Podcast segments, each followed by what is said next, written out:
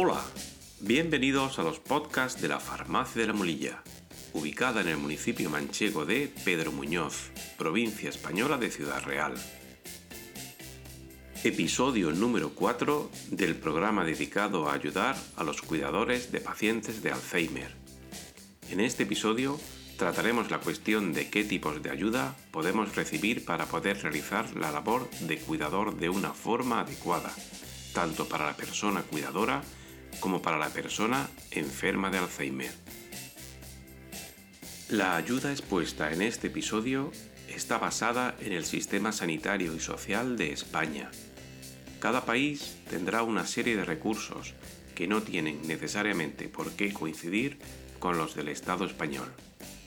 Vamos a comenzar con los recursos sociosanitarios disponibles, es decir, aquellos que se ponen a nuestro alcance a través de las instituciones sanitarias.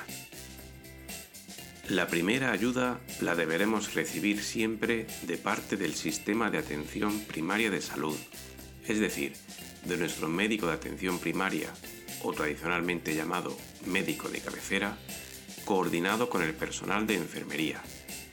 Este personal va a encargarse de realizar una primera valoración del estado de salud del paciente de Alzheimer pudiendo derivar a la atención especializada si así lo estima oportuno. El diagnóstico preciso de la enfermedad de Alzheimer lo suele realizar el personal médico especialista en neurología, pues es el que tiene las competencias y medios de diagnóstico necesarios para ello. Este personal de neurología es el que suele implantar el tratamiento farmacológico en estos enfermos, indicando el medicamento y la dosis más adecuada al estado del paciente. Puede ocurrir que nuestro familiar necesite la atención del personal especializado en psiquiatría. Estos casos suelen deberse a la aparición de conductas agresivas, violentas, depresivas o psicóticas, normalmente inusuales en esa persona, pero que salen a relucir junto con la enfermedad de Alzheimer. O en algunos casos puede recurrirse al médico especialista en geriatría, que valorará a nuestro familiar desde un punto de vista integral dentro de su estado debido a la edad avanzada, teniendo en cuenta todas las enfermedades que puedan aparecer debido a la edad del paciente. El personal de atención primaria se suele encargar también de renovar los tratamientos que instaure el personal especialista de cada materia, como puede ser la prescripción de medicación, absorbentes para la incontinencia, suplementos o complementos de la nutrición, cuidado de las heridas derivadas de la situación del paciente, etc. Fuera de la atención sanitaria, podemos recurrir al sistema de recursos sociales disponibles a través de las dependencias de asistencia social atendidas normalmente por los ayuntamientos y que van a gestionar las ayudas que se emitan tanto a nivel municipal, provincial, regional o nacional.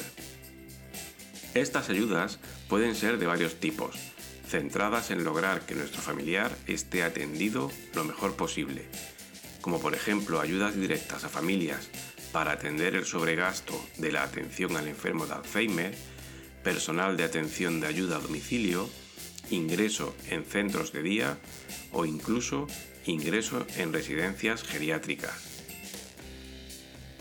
Y por último, podemos pedir ayuda a las asociaciones de enfermos de Alzheimer, que realizan una labor muy especializada en este tipo de enfermos y que en España están agrupadas en la organización llamada CEAFA, Confederación Española de Familiares de Enfermos de Alzheimer y otras demencias coordinan ayuda en forma de asistencia de psicología, fisioterapia, terapia ocupacional, etc.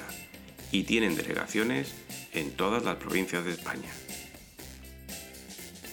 Si tenemos en nuestra familia algún miembro diagnosticado de enfermedad de Alzheimer, debemos iniciar un proceso activo de solicitud de ayuda.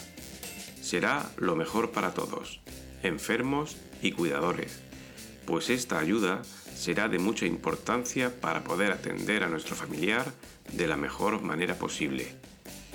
No despreciemos ninguna ayuda. toda ayuda va a ser poca en este camino, pues este camino suele ser prolongado y de gran dureza. Debemos ser conscientes de esto y no querer realizar toda la tarea nosotros solos. Esta actitud suele llevar al síndrome del cuidador quemado, que trataremos en episodios posteriores de este programa.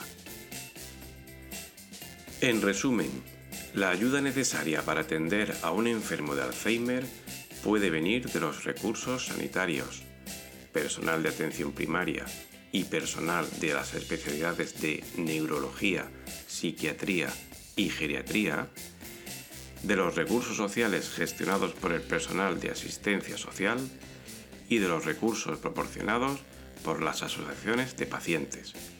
Cada recurso nos servirá para lograr paliar una necesidad del enfermo de Alzheimer, para conseguir que su estado de salud y de atención sean los más adecuados. Finalizamos con una frase motivadora al respecto, enunciada por Diana Friel, una de las principales impulsoras de los movimientos asociativos de pacientes de Alzheimer, y que dice lo siguiente, pide una mano que te estreche la tuya un corazón que le cuide y una mente que piense por él cuando él no pueda hacerlo.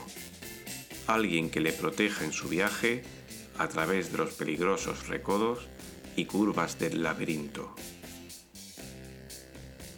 Todos estos contenidos sobre salud están disponibles también en formato infografía, es decir, como un póster, en nuestra página web farmaciadelamulilla.com en el apartado de infografías de salud.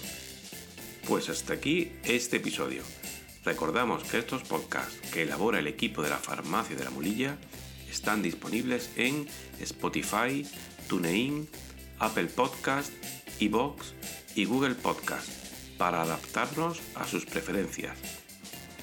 Puedes seguir nuestras actividades para el fomento de la salud en Facebook, Twitter, Instagram y en nuestros canales de YouTube y Telegram. Farmacia de la Mulilla, en un lugar de la Mancha, tu espacio de salud.